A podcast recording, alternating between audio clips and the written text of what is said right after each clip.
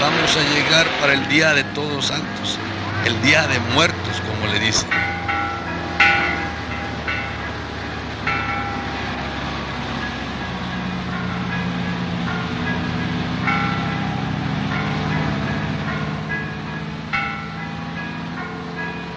Federico Weingartshofer, Fritz.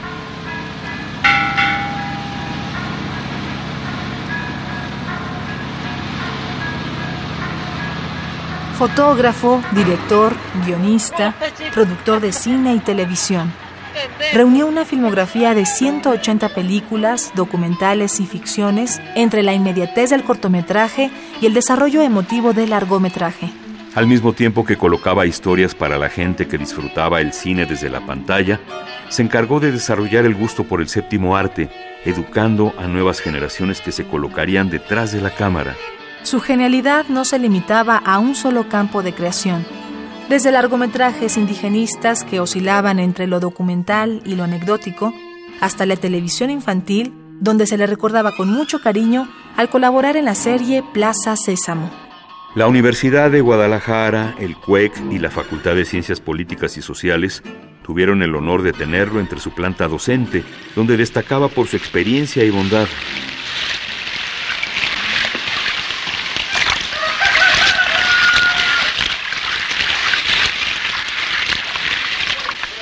Otra cosa que, los pequeños cosecheros nos, pues nos perjudican, porque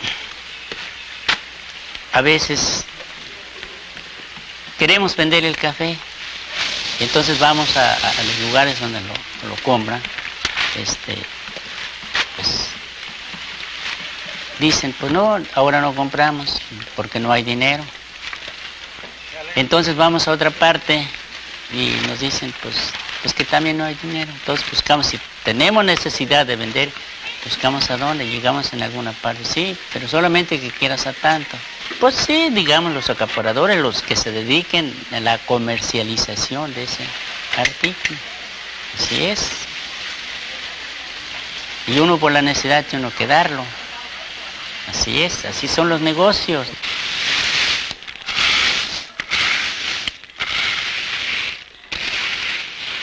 Aunque ya había realizado trabajos de fotografía con anterioridad, como en Cráter de 1968, dirigida por Alfredo Joskovich, fue en 1977 cuando se consagró en su carrera como director con Caminando Pasos, Caminando.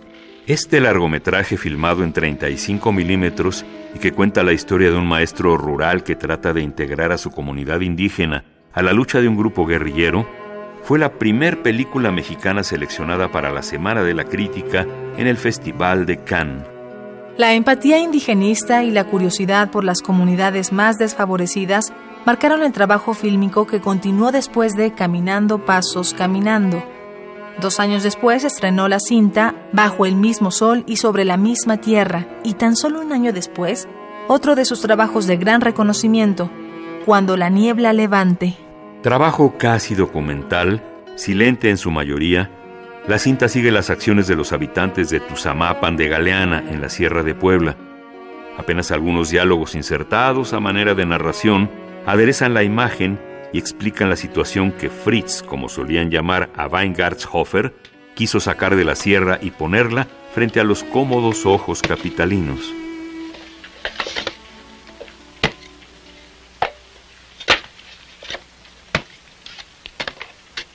Y una vez sacando la panela, echar en el cajón y se viene para la casa. Y aquí en la casa se vende a menudeo, todas las gentes que quieren vienen a comprar aquí en la casa. Ahorita le, están dando la panela a razón de 12 pesos kilo. Cada panela, o sea, cada piloncillo pesa alrededor de 3 cuartos kilo. La mancuerna pesa kilo y medio.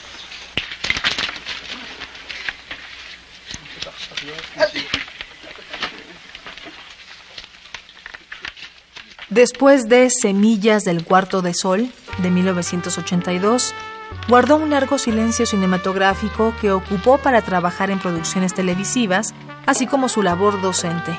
Fue también fundador de la Escuela Internacional de Cine y Televisión de San Antonio de los Baños, Cuba, parte de la fundación de Nuevo Cine Latinoamericano. Su última película fue Charlas Mexicanas de 2004, última en estreno que no en proyecto. Tras su muerte, ocurrida el pasado 23 de agosto de 2016, víctima del cáncer, deja una serie de proyectos inconclusos que su hijo, C. Cañac, se ha propuesto terminar. Él y su esposa, la también cineasta y productora Patricia Coronado, recuerdan con absoluto cariño el empeño que Fritz ponía en la enseñanza y la producción del séptimo arte mexicano. Los campeonatos tienen un promedio de 17 a 20 años que se vienen organizando. Más o menos uno o dos campeonatos al año, que es el 6 de agosto y 11 de noviembre.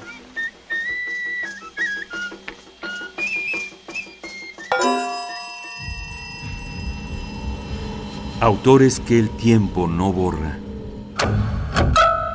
Indeleble.